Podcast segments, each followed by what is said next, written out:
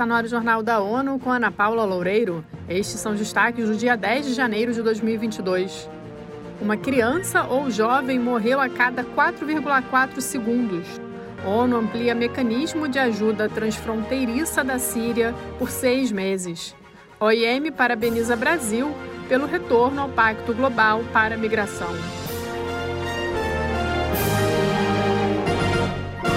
Novas estimativas apontam que globalmente 5 milhões de crianças morreram antes de seu quinto aniversário e outros 2 milhões de crianças, adolescentes e jovens entre 5 e 24 anos perderam a vida em 2021.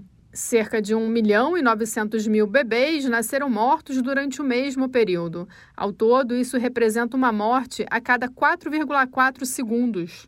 As agências da ONU afirmam que muitas dessas mortes poderiam ter sido evitadas com acesso equitativo e cuidados de saúde maternos, neonatais, adolescentes e infantis de alta qualidade.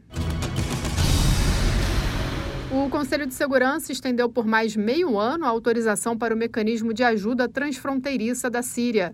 Mais informações com Eleutério Guevani. A resolução adotada por unanimidade nesta segunda-feira permite que até 10 de julho a entrega de ajuda humanitária aos sírios seja feita a partir da Turquia através da passagem de Babalawa, sem o consentimento do governo de Damasco. Brasil e a Suíça estão a cargo do dossiê humanitário da Síria neste ano. Na sessão do Conselho, o embaixador brasileiro na ONU, Ronaldo Costa Filho, disse que a decisão demonstra solidariedade. By confirming its extension today, the Council can send a strong signal of support for the Syrian people o diplomata considerou a medida um forte sinal de apoio aos sírios e às agências humanitárias, em particular as Nações Unidas, suas agências e parceiros. Da ONU News em Nova York, Eleutério Guevara. Para Guterres, a autorização acontece num momento em que as necessidades humanitárias atingiram os níveis mais altos desde o início do conflito em 2011, diante de um inverno rigoroso e um surto de cólera afetando os sírios. A Rede das Nações Unidas sobre Migração parabenizou a decisão do governo do Brasil de retornar ao Pacto Global para uma migração segura, ordenada e regular.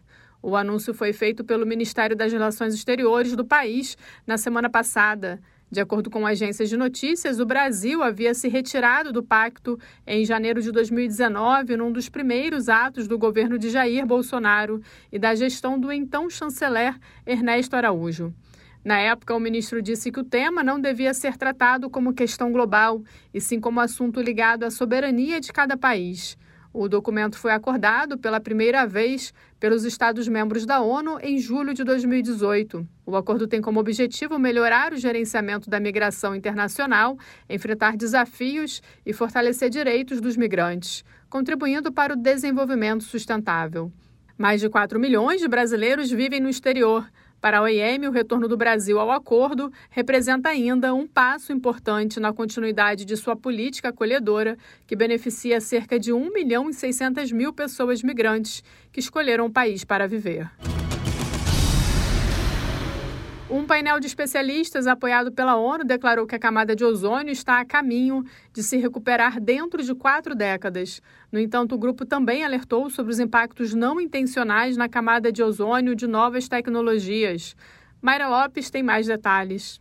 Em um relatório publicado a cada quatro anos sobre o progresso do Protocolo de Montreal, o painel confirmou a eliminação de quase 99% das substâncias proibidas que destroem a camada de ozônio.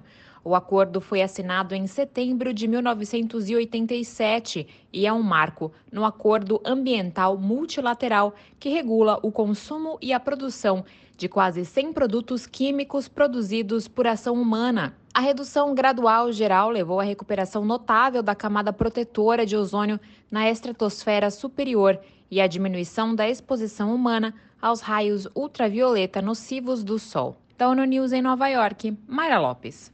A descoberta de um buraco na camada de ozônio foi anunciada pela primeira vez por três cientistas em maio de 1985.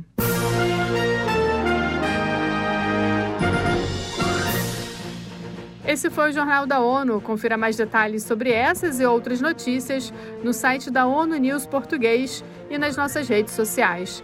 Para nos seguir no Twitter, acesse arroba ONU News.